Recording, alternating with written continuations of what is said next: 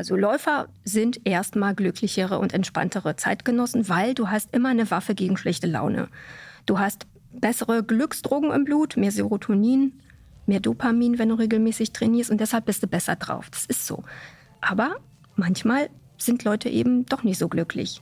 Und ich kriege das dann halt mit, weil jemand bei mir anruft und das als Hauptgrund nennt, warum er bei mir gerne ein Lauftraining machen möchte, weil er einfach oder sie einfach nicht mehr genug Spaß am Laufen findet.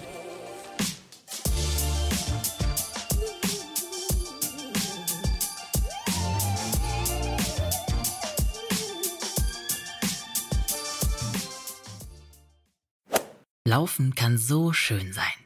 Aber manchmal neigen wir LäuferInnen dazu, in unserem Training in einen Einheitstrott zu verfallen. Immer dieselbe Route, immer dieselben Trainingstage. Viele LäuferInnen sind echte Gewohnheitstiere. Über kurz oder lang kann so aber auch die Motivation flöten gehen. Und um genau das zu verhindern, haben wir Lauftherapeutin Joanna Zibon in den Achilles Running Podcast eingeladen. Joanna arbeitet seit 13 Jahren als Personal Trainerin und Lauftherapeutin und hat sich unter anderem auf kreatives Lauftraining spezialisiert. Heißt, sie kennt sich bestens damit aus, Läuferinnen nachhaltig zu motivieren und Abwechslung in die Laufeinheiten zu bringen. Denn in der Lauftherapie geht es vor allem um eines, Spaß. Wie das funktioniert und wie unsere Läufe auch zu Hause kreativer werden können, erfahrt ihr in dieser Folge. Von Steinzeitmenschentraining bis hin zu Verträgen mit dem inneren Schweinehund, Joanna hat einige Überraschungen parat. So viel sei schon mal verraten. Ich bin Elliot aus der Redaktion und wünsche euch viel Spaß beim Hören. Hallo Joanna, willkommen hier bei uns im Studio in Berlin. Freut mich, endlich mal wieder im Studio aufzunehmen. Ist immer viel schöner, wenn man sich gegenüber sitzt. Ich hoffe, du hast dich gut hergefunden. Ja, alles gut. Perfekt. Ich hoffe, du hast auch die Hitze gut überstanden. Wir haben es ja hier ein bisschen kühl, aber es ist gerade ganz schön heiß draußen, war. Ja, es ist, äh, aber es ist unangenehm, aber wir hatten ja auch schon ein paar Tage, um uns daran zu gewöhnen. Das stimmt, da hast du recht. Ähm, warst du heute schon laufen? Nein. Okay, ist es ähm, aus Hitzegründen nicht oder weil du einfach noch nicht die Zeit hattest? Ähm, ich hatte eigentlich ein Training mit jemandem und der wollte tatsächlich bei der Hitze nicht so gerne laufen. Das haben wir einfach jetzt mal verschoben. Okay, aber du bist da selber nicht so hitzeempfindlich? Doch, ich bin total hitzeempfindlich. Oh. Aber ich äh, bin zum Beispiel auch für den Berlin-Marathon angemeldet und man muss trainieren im Sommer. Das weiß man als Marathonläufer, dass man dann einfach da durch muss. Und deswegen sehe ich immer zu, dass ich mich anpasse. Man hm. kann sich ja anpassen man muss sich dem dann einfach aussetzen. Also muss man, wenn man sich anpassen will, gerade manchmal, wenn es am heißesten, am ekligsten ist, gerade dann mal wieder 20 Kilometer laufen. Und dann ist man hinterher angepasst. Also nur die Harten kommen Garten. ja, ist, man empfindet das irgendwann mal dann nicht mehr allzu schlimm. Aber im Prinzip bin ich der Wintertyp. Ah, okay. Also mhm. ich, äh, mir wäre mir wär das ja recht, wenn wenn wir immer nur die Monate November, Dezember, Januar, Februar hätten. Ach, und dann wieder von vorne. November, Dezember, Januar, Februar. Okay. November, Dezember. Also das wäre mir am liebsten. Das Echt? ist wirklich die leistungsfreudigere Zeit, wo man besser leben und laufen, arbeiten kann. frischeren Kopf hat, frischere Ideen. Hm. Aber hilft ja alles nichts. Ja, krass, dass du da echt so der Wintertyp bist. Ich glaube, ich bin so März, April. Das ist so meine Primetime. Ich liebe es, wenn es dann etwas wärmer wird und man schon so bei 10 Grad oder so laufen kann, mhm. aber noch nicht 25 oder 30. Okay, also wenn die Natur anfängt zu sprießen genau, und die Lebenskräfte waren, dann blühst du auch auf. Ja, das ist, äh, das ist auch Läufers Jahreszeit. Das Ach. ist auch wirklich so. Das ist, merke ich auch, wenn, also wenn, wenn es Frühling wird, dass dann die meisten Leute anrufen ah, okay. und auch laufen wollen, weil man dann einfach so erwacht in innerlich. Ja, spannend. Mhm. Und wenn du selber läufst, ähm, wie sieht denn das bei dir aus? Ist das dann auch kreativ? Weil wir wollen ja heute auch über kreatives Lauftraining sprechen. Und wie ist das bei dir persönlich? Integrierst du dann so Elemente aus deinem kreativen Lauftraining auch in dein eigenes Training? Nein. Ich selber liebe die Einsamkeit des Langstreckenläufers. Also ich liebe es, drei Stunden oder vier Stunden lang einfach nur zu laufen, zu träumen, mich zu entspannen. Und ähm, ich brauche dann nichts anderes meine kreativen Angebote sind dann eben auch nicht äh, für Menschen gedacht, die so ticken wie ich selber, sondern für diejenigen, die das als langweilig empfinden, länger laufen zu müssen oder zu wollen. Okay, das ist ja schon mal ein ganz guter Einstieg. Ähm, wir haben jetzt kurz über kreatives Lauftraining gesprochen. Du selber bist ja Lauftherapeutin. Ich glaube, es macht Sinn, wenn wir das, ähm, den Begriff Lauftherapie vorher vielleicht ein bisschen definieren für all diejenigen, die, so wie ich, vorher keine Ahnung hatten, was es damit auf sich hat. Deswegen erzähl uns doch gern mal, was ist überhaupt Lauftherapie? Mhm. Lauftherapie ist schon über 50 Jahre alt und wurde ursprünglich von Psychologen in den 1970er Jahren in den USA erfunden oder man sagt dann ja eher entwickelt.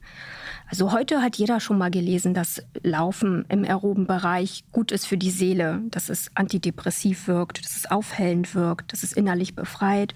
Aber damals war das eine sehr revolutionäre Erkenntnis und man setzte das aerobe Laufen ein, um Menschen zu helfen bei psychosomatischen Störungen, bei Suchterkrankungen, Schlafproblemen, eben allen möglichen Problemen im seelischen Bereich. Also heute ist es ein alter Hut.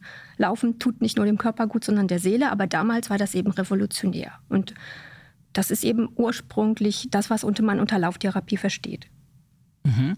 Und jetzt auch? Also ist es immer noch, bedeutet das immer noch das Gleiche? Das bedeutet immer noch das Gleiche. Man kann das Laufen das langsame Laufen, das lauftherapeutische Laufen natürlich auch präventiv einsetzen. Und das ist dann auch Lauftherapie, zum Beispiel so wie ich es anwende, dass ich sage, ich mache einen Präventionskurs.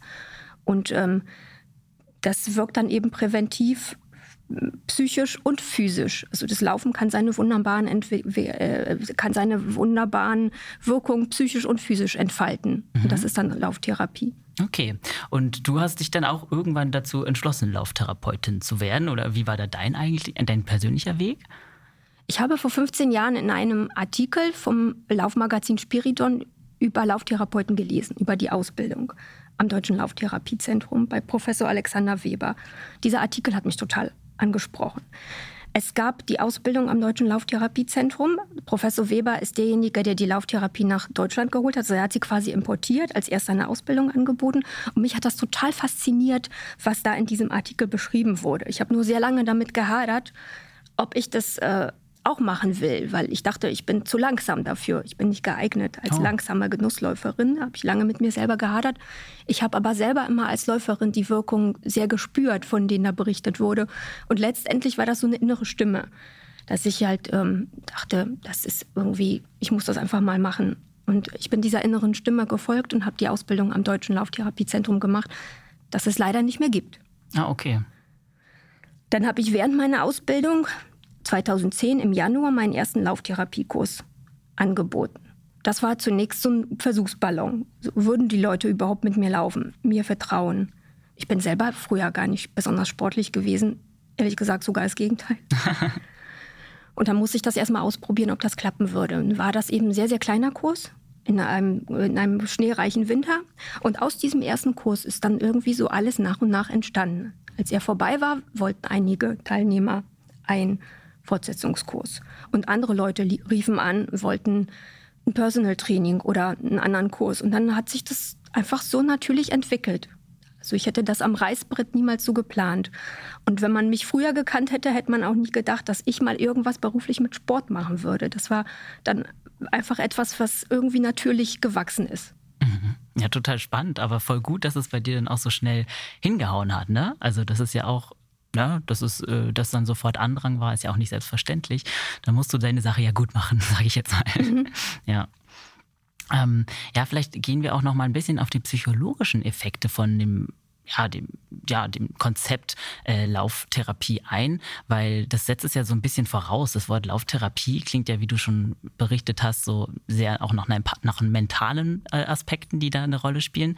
Ähm, merkst du das dann irgendwie auch bei deinen eigenen Leuten, mit denen du da zusammen trainierst, also deinen äh, Teilnehmenden sozusagen? Ähm, inwiefern spielen da die psychologischen Effekte für die eine Rolle oder für dich? Mhm. Ja, gute Frage. Wenn Menschen anfangen mit dem Laufen, dann geht es ihnen nach kürzester Zeit psychisch besser. Also das merkt man sehr, sehr stark. Das ist äh, noch längst bevor physische Werte, also zum Beispiel Herzfrequenz und Blutdruck, bevor die sich anpassen, passt man sich quasi seelisch an. Und äh, das ist wie ein inneres Leuchten. Die Leute sind einfach in, innerlich besser drauf, haben bessere Laune, sind vitaler, lebensfreudiger, haben einfach mehr Energie. Und das strahlen sie einfach aus. Und das ist wunderbar als Lauftherapeutin. Es, also es ist wunderbar, das als Lauftherapeutin miterleben zu dürfen. Das macht immer wieder großen Spaß. Es setzt natürlich voraus, dass die Teilnehmer wirklich auch regelmäßig laufen. Also wenn du das zu selten machst, dann hast du die Wirkung nicht. Mhm. Du musst dann schon dreimal die Woche fleißig trainieren. Und dann ist es das Erste, was man spürt. Okay, ja. Und du siehst es dann natürlich als Erste wahrscheinlich, weil du mit den Leuten zusammenläufst, ne? Das spürt man. Das ist eben wie so eine Art inneres Leuchten und die Teilnehmer spüren es auch. Wobei Teilnehmer ist jetzt, klingt jetzt irgendwie für mich selber blöd, weil ich sage eigentlich das Wort nicht. Mhm. Ich benutze das Wort nicht und es hat mit Gendern nichts zu tun. Mhm. Ich habe mal vor, vor, weiß nicht, elf Jahren irgendwann mal überlegt, wie nenne ich eigentlich meine Teilnehmer, weil Teilnehmer klingt mir zu blöd. Mhm. Kunden geht gar nicht.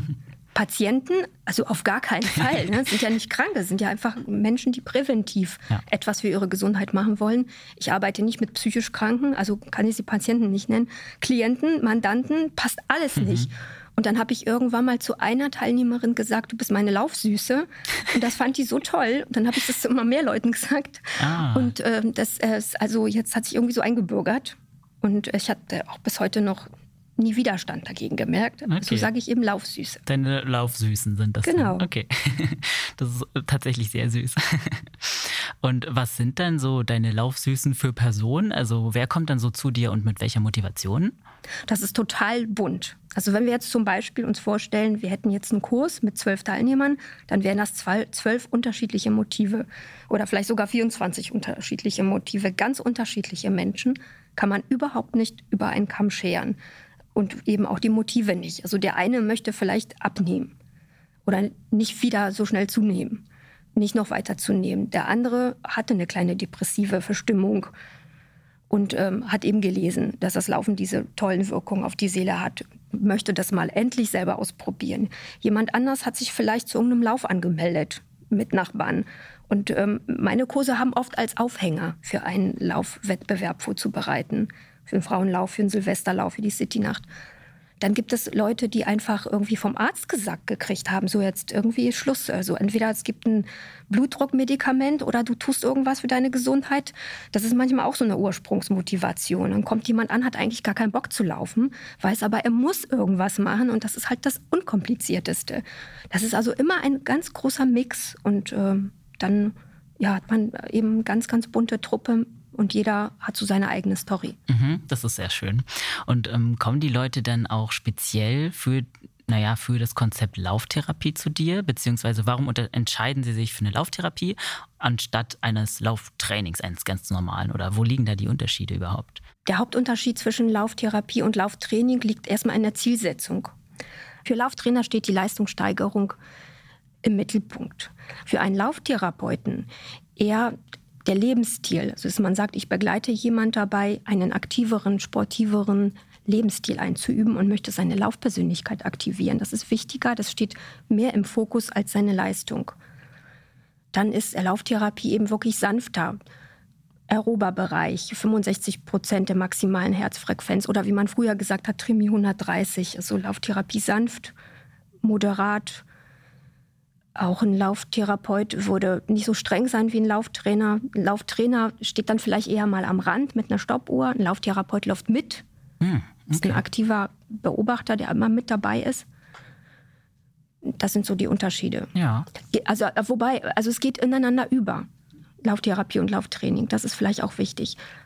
Manchmal sogar, ehrlich gesagt, in jeder Laufeinheit. In, manchmal fast in jedem Moment. Das sind zwei Facetten, die ineinander übergehen. Und sobald jemand anfängt, sportlichen Ehrgeiz zu entwickeln, und das ist manchmal schon gleich am Anfang, dann ist man wieder mitten im Lauftraining. Und es kann auch sein, dass ich dann mit einem Anfängerkurs in der vierten Stunde auf den Sportplatz gehe, weil die Leute gerne mal wissen würden, wie lange sie für 1000 Meter brauchen, mhm. um einzuschätzen, wie schnell könnten sie sein im Vierteljahr beim Silvesterlauf, mhm. bei der City-Nacht. Und dann ist das voll das Lauftraining. Dann ist das manchmal auch nicht mehr aerob. Und dann strengt man sich total an und geht doch mal an sein Leistungslimit. Das ist also alles ein fließender Übergang und wichtig ist für mich, also immer Antennen zu haben, so beides ähm, mitzubekommen, was jetzt gerade im Vordergrund ist. Muss ich jemanden eher trösten? Muss ich eher großzügig sein und wirklich sehr geduldig, weil dann eben schon wieder Hausaufgaben nicht gemacht wurden? Hausaufgaben heißt natürlich dann auch mal selbst organisiert zu laufen. Mhm.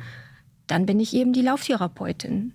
Die ja. dann natürlich auch nicht sagt, wie ein strenger Lauftrainer, jetzt hast du ja deine Hausaufgaben nicht gemacht, brauchst auch nicht mehr zu kommen oder ja. so. Verstehe, okay. Also ähm, ich finde es aber interessant, dass du schon gesagt hast, dass Ehrgeiz trotzdem damit vereinbar ist. Darauf kommen wir vielleicht später nochmal. Aber das heißt ja, dass ähm, auch bei der Lauftherapie man sich durchaus Ziele setzen kann. Ne? Das ist auf jeden Fall kein Ausschluss. Man muss nicht deswegen zum Lauftraining anstatt zur Lauftherapie. Ganz genau. Also wir Lauftherapeuten tun manchmal so, als würde uns die Leistung nicht interessieren. Das ist eben, um den Laufsüßen nicht so einen Druck zu machen. Mhm. Aber trotzdem ist, findet immer eine Leistungssteigerung statt. Jedes gesundheitsorientierte Training möchte ja auch erreichen, dass die Teilnehmer Fitness aufbauen. Die Teilnehmer möchten das selber. Und das kann man auch gar nicht vermeiden, sodass man dass man einfach besser wird und schneller wird. Es geht gar nicht anders. Training wirkt einfach. Wer trainiert, wird auch besser. Dann freut man sich halt auch drüber. Und Ziele sind auf immer mit, äh, mit dabei. An mhm. so ein Lauftherapiekurs hat immer ein ganz klares Ziel. Mhm. Das ist ganz oft im Anfängerbereich ist immer das erste 30 Minuten nonstop laufen können. Von 0 auf 30 kommen, in 10 Wochen zum Beispiel. Das ist ein ganz klares Ziel. Also es geht gar nicht ohne Ziele. Ja, okay. Ähm, du bietest ja, wie gesagt, auch kreatives Lauftraining an. Und ähm, der Fakt, dass es das überhaupt gibt, deutet ja so ein bisschen darauf hin, dass manche LäuferInnen so ein bisschen ich werfe das jetzt mal so in den Raum, spaßbefreit, vielleicht ein bisschen langweilig sind. Ähm, siehst du das auch so? Falls ja, warum ist das deiner Meinung nach so? Kennst du diesen Witz? Du bist entweder ein glücklicher Läufer oder ein Teppich? nee, tatsächlich nicht. Okay. Ja, das ist natürlich erstmal wirklich auch so, da ist was viel Wahres dran. Also Läufer sind erstmal glücklichere und entspanntere Zeitgenossen, weil du hast immer eine Waffe gegen schlechte Laune. Du hast bessere Glücksdrogen im Blut, mehr Serotonin, mehr Dopamin, wenn du regelmäßig trainierst und deshalb bist du besser drauf. Das ist so. Aber manchmal sind Leute eben doch nicht so glücklich. Und ich kriege das dann halt mit, weil jemand bei mir anruft und das als Hauptgrund nennt, warum er bei mir gerne ein Lauftraining machen möchte, weil er einfach oder sie einfach nicht mehr genug Spaß am Laufen findet. Ich nenne das das Spaßmangelsyndrom. Mhm. Und ähm, ja, was macht man dann? Das ähm, fängt immer erstmal an mit einer Durchsicht der spaßrelevanten Parameter. Also so nenne ich alle Details, die, so, die es so gibt, die einem eben den Spaß erhöhen oder verstärken oder eben auch vermasseln können. Mhm. Das ist zum Beispiel ähm, die Laufstrecke, die man läuft. Es gibt Leute, die laufen immer die gleiche Strecke, in immer dem gleichen Tempo, in immer den gleichen Tretern, dann vielleicht noch zu selten, einmal nur die Woche und dann vielleicht eigentlich viel zu schnell so öde wie geht und mhm. dann wundert man sich, dass man keinen Spaß hat. Ja, solche Leute kenne ich auch. Ja, das ist, das ist äh, dann, ja. Oder das Gegenteil. Es gibt auch Leute, die einfach immer zu verbissen trainieren. Die bräuchten dann einfach mal einen Tag frei. Also mhm. bräuchten dann einfach mal ein bisschen Dampf rausnehmen. Das ist sehr, sehr unterschiedlich. Das kann man pauschal halt nicht sagen, was einem so den Spaß vermasselt. Da muss man immer auf die Person und die Situation gucken und sich mit der Person unterhalten ja, im Laufe der Jahre habe ich jedenfalls gemerkt, dass für mich dieses, dieses Spaßthema immer zentraler wurde. Und ich würde fast sagen, es gibt kein gesundheitsorientiertes Training, es gibt nur spaßorientiertes Training. Mhm. Weil wenn du nie Spaß hast am Laufen als Gesundheitsläufer, dann machst du es nicht. Dann lässt es sein. Und dann gibt es auch die Gesundheitsprävention nicht. Das heißt, Spaß ist der zentrale Aspekt. Und um den dreht sich bei mir so im Laufe der Jahre von Jahr zu Jahr immer mehr. Und irgendwann mal habe ich eben angefangen, Konzepte zu entwickeln, von denen ich denke, dass sie für meine Teilnehmer den Spaß erhöhen. Mhm. Und das nenne ich dann kreatives Lauftraining. Wenn man sich irgendwas einfallen lässt, dass man andere Menschen von der Anstrengung ablenkt.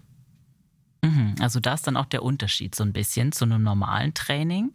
Also was macht es genau kreativ? Es gibt kleine Überraschungen mit denen man irgendwie nicht rechnet. Überraschung.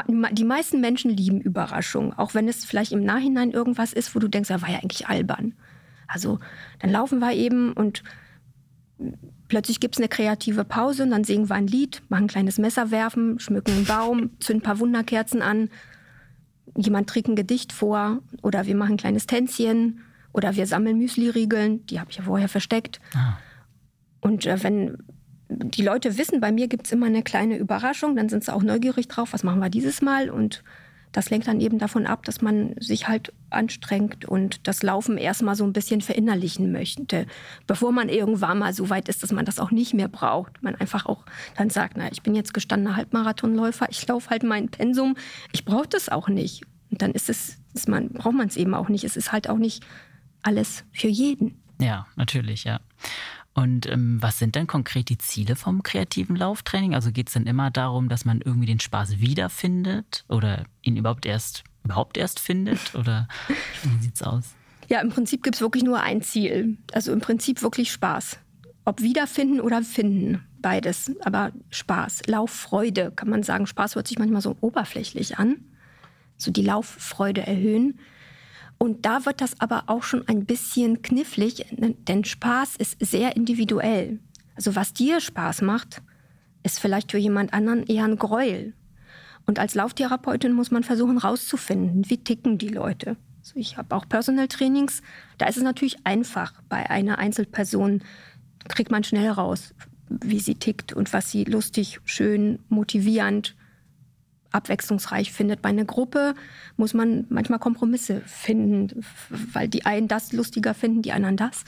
Aber letztlich ist Spaß individuell und also sowohl in der, im, in der Tat beim Laufen selber muss man rausfinden, was die Leute spannend und spaßig finden, als auch zum Beispiel im Gespräch, wenn es darum geht, das eigene Laufverhalten zu analysieren, eben diese spaßrelevanten Parameter. Da muss man auch analysieren, was eigentlich die Person für die Person wichtig ist. Und manche Leute machen sich da auch gar keine Gedanken. Die machen sich dann erst Gedanken, wenn ich dann so ein paar Fragen stelle. Also Leute, die bei mir sind. Also ein klassisches Beispiel ist zum Beispiel, wenn jemand chronobiologisch eine Eule ist. Und das sind die Leute, die morgens nicht aus dem Bett kommen, mhm. aber abends ewig lang aufbleiben können. So. Und wenn sich so jemand vornimmt, so, ich fange jetzt, fange jetzt mit dem Laufen an und ich laufe jetzt immer um 5 Uhr morgens vor der Arbeit, dann ist das schon mal zum Scheitern verurteilt. Und manche reflektieren das nicht, laufen dann zweimal, kotzen voll ab mhm. auf gut Deutsch und laufen dann nie wieder, weil das einfach keinen Spaß macht. Und das wird denen auch nie Spaß machen morgens vor der Arbeit. Da müsste man einfach mal drüber nachdenken, dass es andere Zeiten gibt, die dann für die Person besser geeignet sind. Und überhaupt ist Kreativität wirklich sehr wichtig für heutige Menschen, die immer total überlastet sind mit Familie, Kindern, Beruf, anderen Hobbys, überhaupt Zeitfenster zu finden. Das ist schon immer da, da kann man schon manchmal kreativ werden, dass man überlegt, wann kann ich denn eigentlich laufen? Abends geht auch nicht. Da habe ich meine Kinder vielleicht mal eine Mittagspause. Hier bei El Pato habe ich gesehen, habt ihr Duschen? Das ja. heißt, Leute, die hier arbeiten, könnten einfach mal sagen, laufen statt essen in der Mittagspause, ähm, schnell duschen und dann kann ich weiterarbeiten. Dann habe ich schon ein kleines Laufpensum. Du wohnst in Reinickendorf, du mhm. könntest zum Beispiel auch mal einmal die Woche zur Arbeit laufen, hast du gleich deinen langen Lauf hinter dir, kannst hier duschen. Also man findet immer Wege, wenn man wirklich möchte. Aber manchmal muss man das eben ein bisschen durchdenken und durchanalysieren und nicht einfach so irgendwie irgendwas machen und ja, das ist dann manchmal nicht so, nicht so, nicht so realistisch auch. Mhm. Also man muss sich auch selber realistisch einschätzen. Und was in, im Leben sonst für, äh, für einen wichtig ist. Also Lauftraining muss dann auch zum Leben passen mhm. für die Person. Manche Leute können wirklich nur am Wochenende laufen dann laufen die praktisch das ganze Wochenende. Das geht auch. Der Körper kann sich auch an sowas gewöhnen. Samstag ganz viel laufen, Sonntag ganz viel laufen. Und vielleicht dann ein Minilauf irgendwo in der Mittagspause. Und dann kriegt man das auch hin. Also das ist manchmal eine Herausforderung. Die muss man dann kreativ lösen. Mhm. Also gehört es auch zu deinen Aufgaben als Lauftherapeutin, dass du mit den Leuten dir konkret das Leben anguckst, der Person, und dann rausfilterst, wie Laufen da perfekt reinpassen kann? Ganz genau. Okay. Und ja, dann lass uns doch mal so ein bisschen direkt ins kreative Lauftraining reingehen. Lass uns mal ein bisschen drüber sprechen, wie das konkret aussehen kann. Ne? Du hast ja jetzt so ein bisschen uns schon angeteasert, aber vielleicht hast du da noch mal ein bisschen, ja, vielleicht kannst du uns da noch mal mehr eröffnen, was jetzt dein kreatives Lauftraining so ausmacht. Mhm.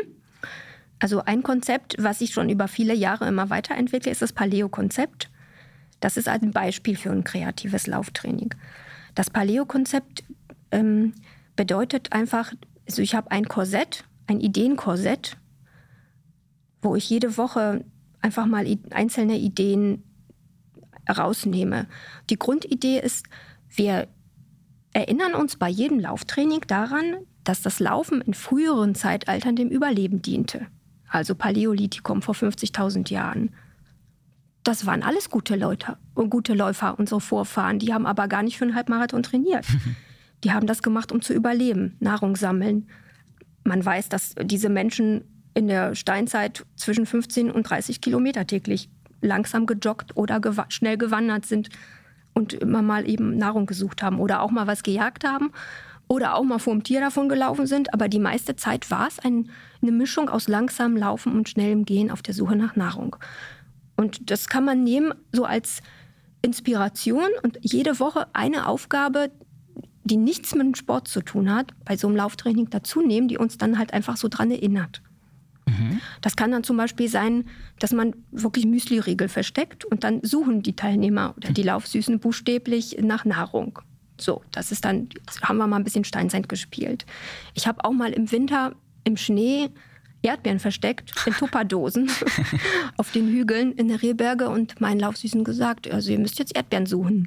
Und dann haben die die auch gefunden. Dann war das halt eine witzige Überraschung. Mhm. Oder, also eine andere Idee war mal, immerhin wurde in der Steinzeit das Feuer erfunden. Dann machen wir eben mal so einen Fackellauf oder zünden Wunderkerzen an. Die stehen auch symbolisch so fürs Lauffeuer. Mhm. Ist auch immer ein schönes Wortspiel. Oder man macht kleine Fangspiele, so alles, was Fang, Jagen, ist, erzählt man eine lustige Geschichte von Gazellen und Löwen und dann müssen die einen die anderen fangen.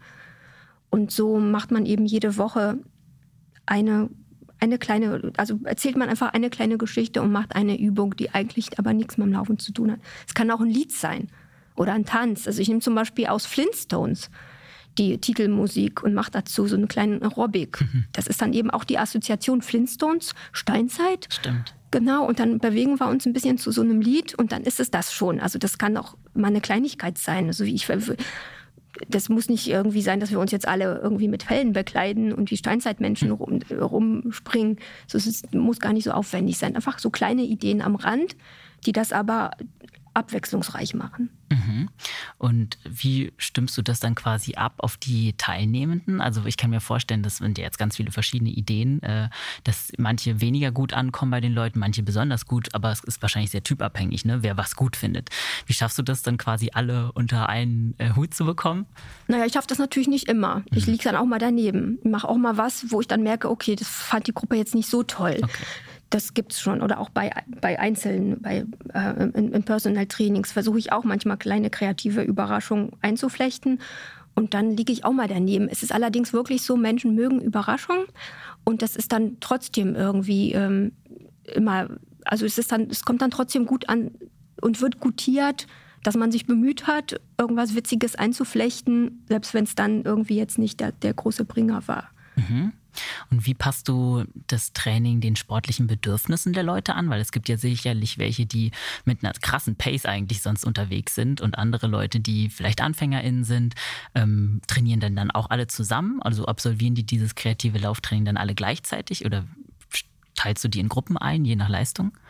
Ich habe dann schon verschiedene Gruppen. So eben die, der, der eine Kurs dient dazu, den Berliner Halbmarathon vorzubereiten. Dann gibt es Anfängerkurse, das mischt man dann nicht.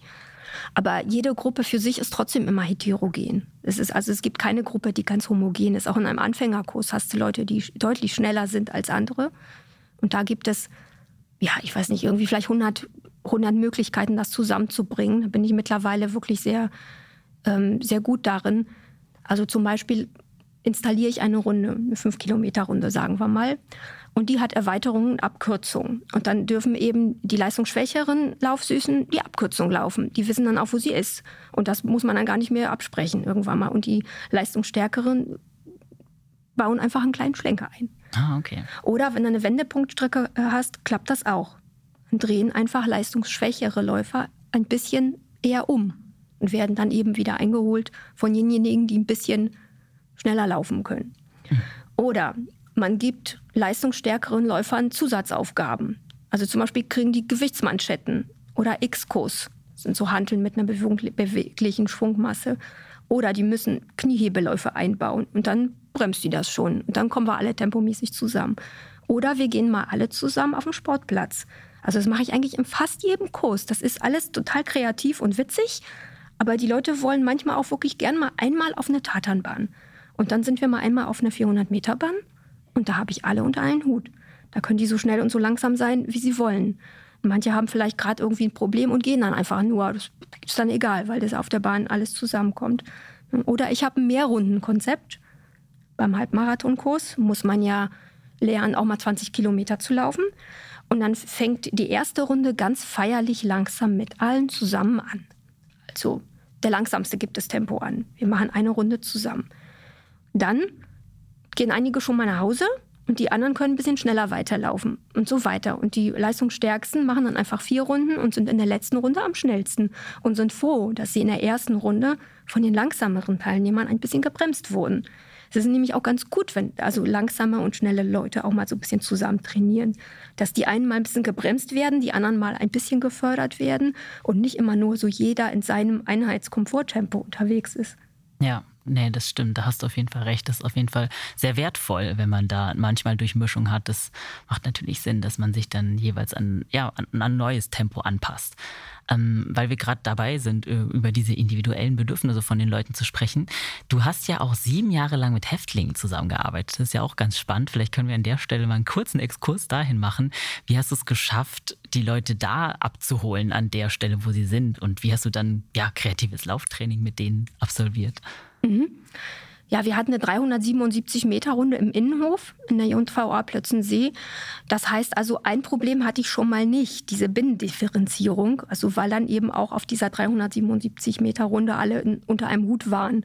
Ist ja eben noch weniger Meter als, als eine 400 Meter Bahn. Das heißt, ich konnte auch immer langsamere und schnellere Läufer gleichzeitig haben. Irgendwann mal waren so viele Leute interessiert am Lauftraining. Die Gruppe durfte immer nur maximal 14 Häftlinge beinhalten, dass ich dann einfach zwei Gruppen gemacht habe. Eine für Anfänger, eine für Fortgeschrittene. Das war so zu den besten Zeiten. Und ähm, natürlich sind die Möglichkeiten in der JVA begrenzt. Also kleine Runde, eckige Runde auch. Also äh, eigentlich gar keine Runde, sondern eher eine 377 Meter Ecke mit einer Tür dazwischen und ein paar spitzen Kanten und eine winzig kleine Tonhalle. Und ich habe dann versucht, im Übungsteil so kreativ wie möglich zu sein, weil die Gefangenen auch gerne Übungen wollten. Und dann ist es halt aber so, es gibt keine neuen Übungen. Also es gibt nur das, was Tonvater Jan auch schon kannte oder die alten Römer. Mhm. Man nimmt einfach eine alte Übung, benennt sie neu oder erzählt dazu eine lustige Geschichte. Da habe ich irgendwie versucht immer, ja, habe ich versucht, ähm, mir da irgendwas einfallen zu lassen. Zum Beispiel habe ich für meine Gefangenen ein Superheldentraining entwickelt. Das war ein Zirkel mit vier Übungen. Superman, Spider-Man, Batman und Hampelman. Ah. Und das, äh, fand, das fanden die total gut, das mochten die total gerne. Oder wir hatten eine vierteilige Übung auf allen Vieren. Die habe ich dann genannt ähm, Knackerschübung von Bruce Willis und dazu auch eine Geschichte erzählt. Das fanden die auch gern gut. Also das haben die gerne gemacht, dass die dann auch von sich aus gesagt haben, so heute machen wir wieder die Knackerschübung. Mhm.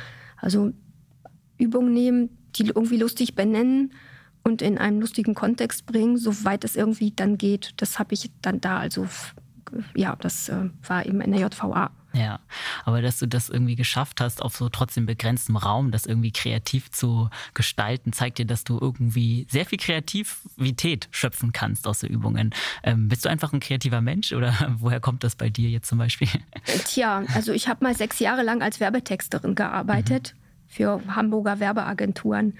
Und da ist mir echt einiges in Fleisch und Blut übergegangen, was ich wirklich auch noch nutze. Also es gibt zum Beispiel so eine Texterregel die heißt, bricht die Regel. Mhm. Und die, ähm, die wende ich fortwährend an, auch in diesem ganzen kreativen Bereich. Also ein Beispiel ist auch, ich nehme oft Sachen, die man mit Kindern macht. So, ich suche mir aus Büchern Bewegungsgeschichten raus. Oder Laufspiele, die eigentlich so lustige Spielchen für Kinder sind. Und die mache ich mit Erwachsenen. Kommt meistens total gut an.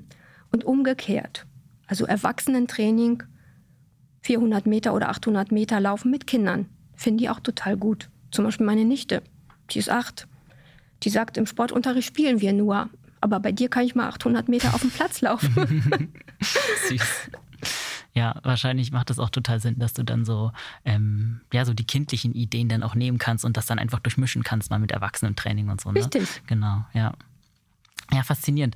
Ähm, auf deiner Website schreibst du auch, dass es zu einer deiner Aufgaben gehört, auch Motivationstricks für schwierige Fälle zu geben. Ähm, mhm. vielleicht kannst du uns mal ein Beispiel geben, was wäre so ein schwieriger Fall und was wäre deine Lösung dafür? Mhm. Also ein schwieriger Fall ist auf jeden Fall jemand, der es wirklich nicht schafft, seine Hausaufgaben zu machen, der also dann kommt und wenn ich frage, na, wie war die Laufwoche, dann wieder nicht geschafft hat zu laufen. Mhm. Einmal die Woche läuft man mit der Gruppe, zweimal müsste man eben selbst organisiert schaffen. Und wenn das irgendwie ewig nicht klappt oder dann nur einmal, dann ist die Person ein schwieriger Fall. So, dann gibt's ähm, die Möglichkeit, einen Vertrag aufzusetzen. Also das mache ich manchmal ganz frech für meine Teilnehmer. Einen Vertrag mit dem inneren Schweinehund. Und damit du eine kleine Erinnerung hast an unser Gespräch, habe ich dir auch einen mitgebracht. Guck mal. Super, danke. Ja, das heißt natürlich nicht, dass ich denke, dass du das nötig ja. hast. Als Chefredakteur von Achilles Running brauchst du bestimmt keinen Vertrag mit Schweini. Ach, wer weiß. Ja, aber vielleicht kannst du die eine oder andere Passage gutieren, äh, wertschätzen. Das ist dann, äh, das ist also so erstmal natürlich ein Joke. Ja. Ist ja klar, ne? Und manche Leute lachen da einfach nur drüber. Aber ich hatte schon Laufsüße, die gesagt haben, sie haben das unterschrieben und bei sich zu Hause aufgehangen. Und dann reißen sie sich auch wieder ein bisschen mehr am Riemen. So, das ist eine Möglichkeit. Dann natürlich diese ganze pädagogische Kiste. Also jemand, der dem es sehr schwer fällt, dann eben regelmäßig zu laufen, der kriegt dann vielleicht in so einer Gruppe für die schwächste Leistung das größte Lob. Oder man sucht sich halt auch Leute raus und beauftragt die mit irgendwas, worin sie glänzen können, wo sie wirklich mal leuchten können. Also die schwächeren Teilnehmer, denen es schwer fällt, dass man sie so ein bisschen rausstellt. Im Personal Training versuche ich manchmal dann Leuten das Gefühl zu geben, dass wir eigentlich nur Trainingspartner sind. Ja, klingt ja schon mal nach äh, einigen kreativen Ideen und ich kann mir vorstellen, dass man manche davon vielleicht auch zu Hause umsetzen kann. Das ist vielleicht für unsere Leute da draußen auch jetzt ganz spannend, ähm, wenn man nicht die Möglichkeit hat, bei dir das ähm, kreative Lauftraining zu absolvieren. Was wären vielleicht so Tipps oder so, die du uns geben könntest, ähm, mit denen wir das Training zu Hause auch kreativer gestalten könnten? Ja, manchmal darf man seine Vorlieben auch gerade nicht bedienen. Also manchmal muss man auch mal was machen, was einem keinen Spaß macht, damit man dann wieder Spaß hat. Also sich mal überlegen, ob man vielleicht doch mal ein paar Intervalle auf dem Sportplatz läuft, sich doch mal wieder ein bisschen mehr belastet, ähm, um einfach auch wieder ein anderes Level zu erreichen, leistungsmäßig. Also man soll so ein bisschen ausbrechen aus den alten ja. Laufrouten, nenne ich es jetzt mal. Genau. Also entweder du bist, äh, du bist jemand, der sowieso total glücklich damit ist, äh, deine Runden, was weiß ich, wo in der Rehberge im Schlosspark zu drehen. Es gibt ja so eine Leute und brauchst gar nichts anderes, dann ist ja alles gut. Aber wenn du das Gefühl hast, dass dir was fehlt, dann ist ausbrechen und einfach mal wieder eine Abwechslung einbauen. Das kann ein Hügeltraining sein, ein Treppentraining, eine andere Runde oder einfach mal falsch in die andere Richtung laufen. Das kann alles Mögliche sein, aber auf jeden Fall etwas mehr Abwechslung einbauen. Das wird auch jeder andere Lauftrainer sagen. Mhm, das ja. ist auch jetzt nicht keine Weisheit, die ich jetzt irgendwie gepachtet habe oder auch nicht, eigentlich nichts Revolutionäres. Aber es ist doch häufig genug so, dass die Leute darauf alleine nicht kommen, sich dann eben wundern, warum es keinen Spaß mehr macht, immer nur die gleichen öden Sachen machen. Ja, also mir ist damals auch beim Lauftraining aufgefallen, also beim persönlichen Training, dass ähm, es was bringt, wenn ich einfach auf halbem Weg einmal wirklich die Richtung wechsle und den Park einfach mal und quasi verkehrt herum abgehe. Und das war ein sehr simpler Trick, haben vielleicht viele auch schon gemacht, aber für mich war das damals auch äh, mindblowing, dass es so, ähm, ja, nochmal ein bisschen irgendwie die, auch meine Sicht sich ändert, weil ich dadurch natürlich immer genau die andere Seite des Parks gesehen habe. Und das war für mich persönlich ein Trick, den ich jetzt auch immer noch mache, dass ich einfach ab der Hälfte einmal umkehre und dann quasi in, im, ja, gegen den Uhrzeigersinn laufe. Mhm, ganz genau, was ganz simpel Simples, ganz Einfaches, was aber total viel bringt, wirklich. Und wie sieht es eigentlich aus mit so, also ich weiß, dass viele LäuferInnen natürlich nie ohne ihre Laufuhr aus dem Haus gehen und ich frage mich, ist kreatives Lauftraining auch mit so typischen Gadgets vereinbar? Also so Laufuhren, Tracker, äh, haben die beim kreativen Laufen einen Platz oder sind die eher hinderlich dabei? Die haben auf jeden Fall ihren Platz es ist halt nur immer die Frage, bei wem. Also nicht, ist, nicht jeder braucht so eine Uhr. Pulsuhren waren immer schon wichtig beim Laufen und die sind zum Beispiel wichtig für Leute, die sich nicht bremsen können, die immer zu schnell losrennen, sich dann wundern, dass sie aus der Puste sind und einfach das nicht unter Kontrolle haben. Dann ist es ganz super gut, wenn man eine Uhr hat, die dann vielleicht sogar piept, wenn man einen Pulswert eingestellt hat und dann einfach gebremst wird. Dann äh, Menschen, die eine Herzerkrankung überstanden haben oder aus irgendeinem medizinischen Grund nicht bei hohen Pulswerten laufen, dürfen, die brauchen natürlich wirklich so eine Uhr auch, um sicher zu gehen, dass sie bei niedrigen Pulswerten unterwegs sind. Oder wenn du eine Corona-Erkrankung überstanden hast und du bist vielleicht schon so zu neun Zehnteln wieder gesund, willst schon so langsam anfangen und auch erstmal niedrigpulsig laufen, dann ist es halt auch gut, wenn du einfach so eine Pulsuhr hast und das ähm, beobachten kannst, dass du da eben nicht zu hoch wirst. Dann gibt es Leute, die einfach Spaß dran haben, ihre Pülse und sämtlichen Werte aufzuschreiben oder irgendwo in eine Tabelle zu sammeln. Also ich gehöre selber dazu. Hm. Ich schreibe mir rund ums Jahr alle meine Trainings auf und ich habe eine Uhr, die ich total gut finde. Die begleitet mich an Land und an, im Wasser. Die zählt meine Bahn im Schwimmbad. Ich schwimme halt auch gern. Und ähm, die würde ich jetzt allerdings nicht, obwohl ich die Uhr toll finde und das selber so mache, ich würde dann nicht sagen, jeder muss es so machen und ich würde jetzt nicht eine bestimmte Uhr allen empfehlen, sondern da muss man halt gucken, wer was braucht. Also man muss auch nicht äh, gleich als Anfänger eine 1000 Euro, 1000 Euro teure Uhr haben mit allen möglichen Schnickschnack. Das braucht man nicht. Und manche Menschen mögen wirklich beim Laufen so ein befreites Gefühl. Und die wollen gar keinen Puls messen, die wollen gar nichts messen, eigentlich auch fast nicht am liebsten auch nicht Zeit, sondern einfach nur laufen. Und dann würde man die auch eher stressen, wenn man denen dann sagt, die brauchen eine Pulsuhr.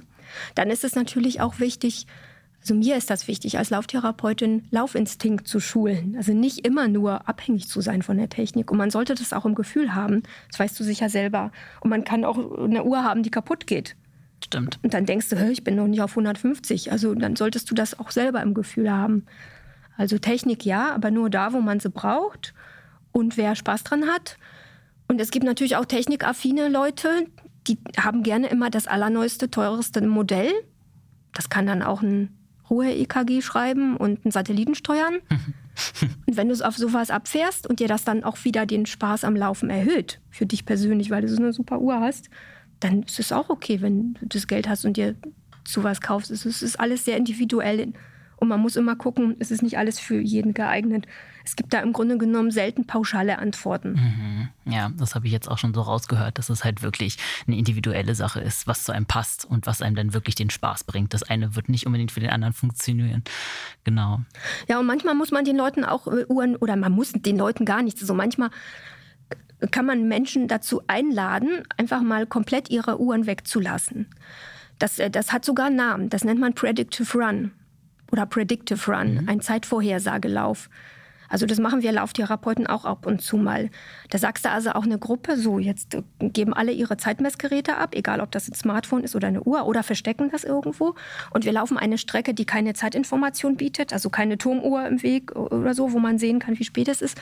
Und jeder sagt im Vorfeld, wie schnell er laufen möchte. So, also sagen wir fünf Kilometer und dann sagt der eine 32 Minuten, der andere sagt 27 Minuten und am Ende gewinnt derjenige, der am nahesten dran war, an seiner eigenen Zeitvorhersage. Ah. Aber, die, aber eben ohne eine Uhr dabei zu haben. Mhm. Ja, sowas ähnliches könnte man ja auch für sich zu Hause eigentlich ausprobieren. Also man kann sich ja, man, da gibt es zwar dann keine GewinnerInnen und VerliererInnen, aber man könnte sich ja trotzdem so ein bisschen daran messen, am eigenen Gefühl. Also das wäre zum Beispiel eine Sache, die ich auch, glaube ich, mal zu Hause ausprobieren würde. Das bringt ja auch schon Abwechslung rein. Genau. Also, coole Inspiration an der Stelle. Einfach mal ohne Uhr loslaufen und versuchen wirklich ähm, auf eine Strecke, die bekannt ist. Die muss natürlich bekannt sein, dass man die schon mal gelaufen ist und weiß ungefähr, wie viel man so Pi mal Daumen braucht. Sich dann eben eine Zeit vornehmen und versuchen ohne Uhr das zu schaffen. Ja. Mhm. Ähm, ja, ich würde noch ein bisschen gerne aufs Thema Wettkämpfe ähm, eingehen, weil du hast ja selber erzählt, du ähm, bereitest auch auf den Berliner Halbmarathon und so vor im Rahmen deines Paleo-Kurses. Aber wie passt das so richtig zusammen, dass man einerseits versucht, eigentlich nur Spaß zu haben, aber gleichzeitig will man ja vielleicht auch eine Zeit erreichen beim Halbmarathon. Ähm, wie trainierst du dann mit den Leuten, dass sie trotzdem ihre Leistung steigern? Mhm. Ich mache diese Spielchen in der ersten Runde. Also ich habe eine 5-Kilometer-Runde. In der ersten Runde ist langsam reinkommen, aufwärmen, ein paar Spielchen machen und dann sind die Spielchen vorbei. Aber dann ist man auch schon in der zweiten Runde. Und dann läuft man weiter und dann bekommt man eben auch natürlich Tempoaufgaben, Leistungsaufgaben. Mhm. Das kommt dann dazu.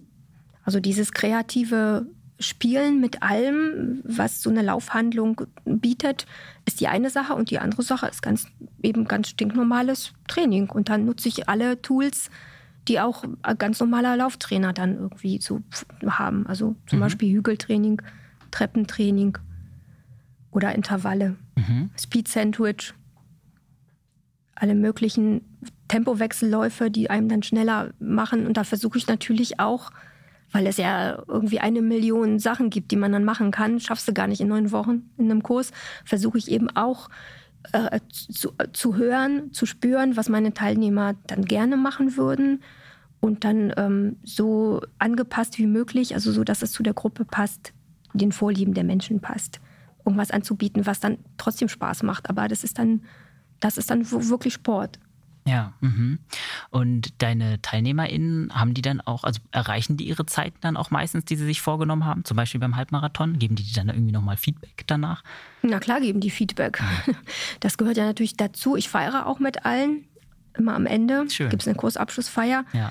Und ich bin immer sehr, sehr, also ich möchte immer gerne so einen ganz detaillierten Laufbericht auch von allen haben. Das ist auch eine Form von ja, von Aufmerksamkeit und Belohnung. Das ist auch eine Art Belohnungskonzept. Also wenn jemand zum ersten Mal einen Halbmarathon geschafft hat, dass er dann auch ganz ausführlich davon berichten darf. Äh, und es ist so, dass das, äh, also manche Leute ihre Ziele schaffen und andere nicht. Auch ganz bunt. So. Mhm, manche ja. sind dann sogar besser, als man dachte, manche sind schlechter, als man dachte.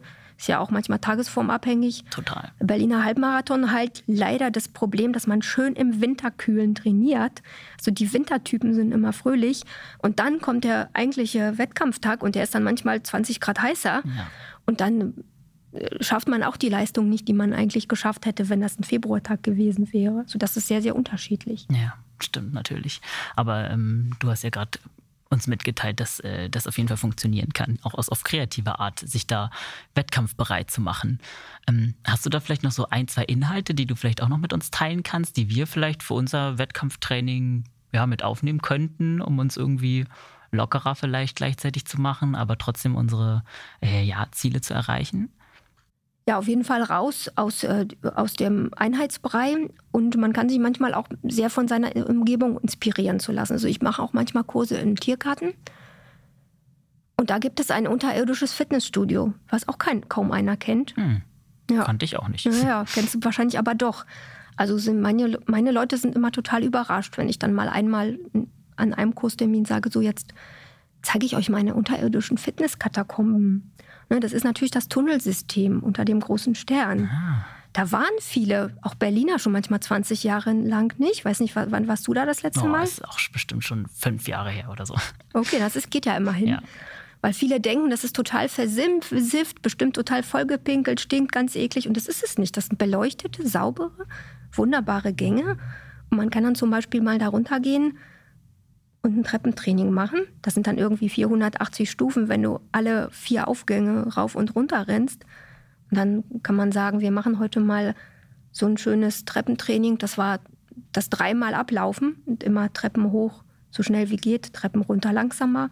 Dann bringt das Muskelaufbau und du merkst bei der nächsten Laufeinheit an Land, im Flachen, merkst du plötzlich, dass du wirklich ein bisschen mehr Muckis hast, einfach von diesem ganzen Treppenlaufen. Mhm. Also sowas kann man machen und das kann auch jeder Berliner mal ausprobieren. Das ist echt total witzig, das mal abzulaufen.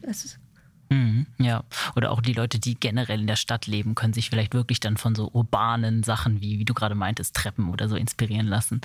Genau. Ähm, ist es eigentlich so, dass das kreative Lauftraining dann auch mit dem Lauftraining aufhört oder kann man das zum Beispiel auch auf die Ernährung ausweiten? Also kann man da dann auch so mehr Spaß mit reinbringen, weil ich weiß, dass zumindest für viele SportlerInnen, äh, ja, die Ernährung macht natürlich Spaß, aber manchmal ist sie auch so ein bisschen auch sehr leistungsorientiert und ist dann auch vielleicht manchmal ein bisschen langweilig. Ähm, ist das, sind das Inhalte für dich oder wie gerade gesagt, hört es dann für dich mit dem Sport auf? Ja, ist dir schon mal aufgefallen, dass wenn man über Ernährung redet, das Gespräch immer so ein bisschen abgehoben ist? ja. Ich sage immer lieber Essen. Ja. So reden wir über Essen. Ja. Und das Kreativste am Essen bei ausdauertrainierten Leuten macht der Körper selber. Also ich meine jetzt den berühmten somatischen Appetit. Ich unterhalte mich natürlich mit allen Laufsüßen über ihren Appetit. Mhm. Also wenn jetzt jemand mit dem Laufen anfängt, nach drei, vier Wochen, ist das sehr, sehr interessant. Weil manche Leute dann plötzlich Lüste bekommen auf Sachen, auf die sie vorher keinen Appetit hatten. Zum Beispiel, also ein Klassiker wäre Trockenfrüchte. Du fängst mit dem Laufsport an oder gehst irgendwie einfach ein Level höher, dass du anstrengendere Sachen machst und kriegst plötzlich dauernd Lust auf Trockenfrüchte. Ne? Da ist halt Kalium drin. Das braucht man für einen Muskelstoffwechsel. Das ist total spannend. Ja. Also ich frage sowas immer und das, das es auch wirklich. Und dann muss man nicht, sich jetzt nicht irgendwie hinsetzen und einen Plan machen und irgendwas überlegen, sondern dann macht es eben der Körper selber. Aber wichtig ist es, das überhaupt zur Kenntnis zu nehmen, das eben zu reflektieren. Und das ist natürlich auch meine Aufgabe, mich mit meinen Laufsüßen darüber zu unterhalten. Und für viele ist, äh, ist es ein Problem, dass sie gerne lieber auf einen Teil des Essens verzichten würden. Also wie, wie bringt man sich selber dazu, nicht so viel mhm. essen zu wollen? Das macht manchmal auch der Körper. Wenn du oft genug läufst, bekommst du auch einen schlankeren Appetit. Das muss man aber besprechen können. Und da bin ich natürlich auch dafür da, weil allein schon einfach so ein Gespräch manchmal äh, jemandem auch sehr hilft. Und dann kann ich dir natürlich beibringen, wie man eine Saltin-Diät macht. Und das würde ich auch nicht empfehlen vor dem ersten Halbmarathon. Da reicht es völlig aus, mit natürlicher Ernährung ganz normal an den Start zu gehen. Aber wenn du vielleicht schon den dritten, vierten, fünften Halbmarathon läufst und du kriegst dann wirklich Ehrgeiz und willst es unbedingt unter zwei Stunden schaffen, dann kann eine Saltin-Diät genau die vier, fünf Minuten ausmachen, die du dann besser bist. Das bringe ich dir bei. Ich bringe dir auch bei, mit Maltodextrin vorm Wettkampf Kohlenhydratreserven, Glykogen aufzubauen in den Muskeln das ist dann, äh, gehört alles dazu. Das ist alles sehr, sehr wichtig. Okay, ja. Gut, es macht auch Sinn, dass es Teil des Ganzen ist. Ähm, du bist ja auch in einem Buch vertreten, das heißt Running Forever, wie Frauen zu lebenslangen Läuferinnen werden. Und dein Kapitel heißt der, den Body-Spaß-Index finden. Ähm, das hat mich irgendwie gecatcht. Ich habe das halt bei den Recherchen gesehen. Und das finde ich interessant. Also heißt das, dass du auch bestimmte Tipps für speziell Läuferinnen hast, wie sie ja, mehr Spaß am Laufen haben können? Wenn ja, kannst du die vielleicht auch nochmal mit uns teilen? Mhm. Also Läuferin ist erstmal nicht gleich Läuferin, ist auch sehr, sehr individuell und manchen Frauen kann man besser Männertipps geben. Da muss man immer erstmal gucken, wie der Mensch tickt. So. Aber na klar, weiß ich, was du jetzt meinst. Du meinst, du willst jetzt Mädchentipps haben. So. Und die habe ich natürlich auch. Also, wenn ich jetzt eine Gruppe Frauen habe, dann ähm, sage ich zum Beispiel, schlage ich oft vor, meldet euch doch zum Frauenlauf an oder denkt darüber nach, euch zum Frauenlauf an, an, äh, anzumelden, weil der Berliner Frauenlauf wirklich eine sehr unbeschreiblich weibliche Veranstaltung ist, die unbeschreiblich viel Lust macht auf Laufen. Mhm. Du hast vorher mehr Lust aufs Laufen, weil du dich ja darauf vorbereitest. Und hinterher hast, hast du eine Medaille und ein T-Shirt. Siehst andere Frauen mit dem T-Shirt durch Berlin rennen, hast du auch noch monatelang mehr Lust aufs Laufen. Das ist ja das, was immer gut ist, wenn man einfach Lust aufs Laufen bekommt. Dann lies das Buch von Casey Switzer, Marathon Woman. Mhm. Das ist ein Klassiker, Klassiker und da muss man aber wirklich drauf gefasst sein, wenn du das liest und dann äh, das nächste Mal trainierst, dann kann es sein, dass du in Berlin losläufst und in Magdeburg ankommst, weil du gar nicht mehr aufhören willst ja. zu laufen. Dann das Thema Klamotten kann für manche Frauen auch wichtig sein und viele haben irgendwie haben irgendwie keinen Bock mehr auf ewig entweder viel zu grelle Klamotten oder viel zu schwarz und die haben die Taschen. Da sage ich gerne, geht doch mal lieber in einen Laden für Tennisbekleidung. Mhm. Kauft ihr einen Tennisrock, ein Tenniskleid. Das wird dann auch irgendwie gleich ein Zwei-Stunden-Lauf, weil es so schön vielleicht finden wirst, in einem Tenniskleidchen zu laufen. Und was Klamotten anbetrifft, haben viele Frauen echt ein Problem damit, im Sommer kurze Hosen anzuziehen. Mhm. Das ist also auch etwas, was ich immer wieder dann irgendwie sage. So, mit kurzen Hosen hat man gleich ein viel freieres, lustigeres Laufgefühl. Das bringt total viel.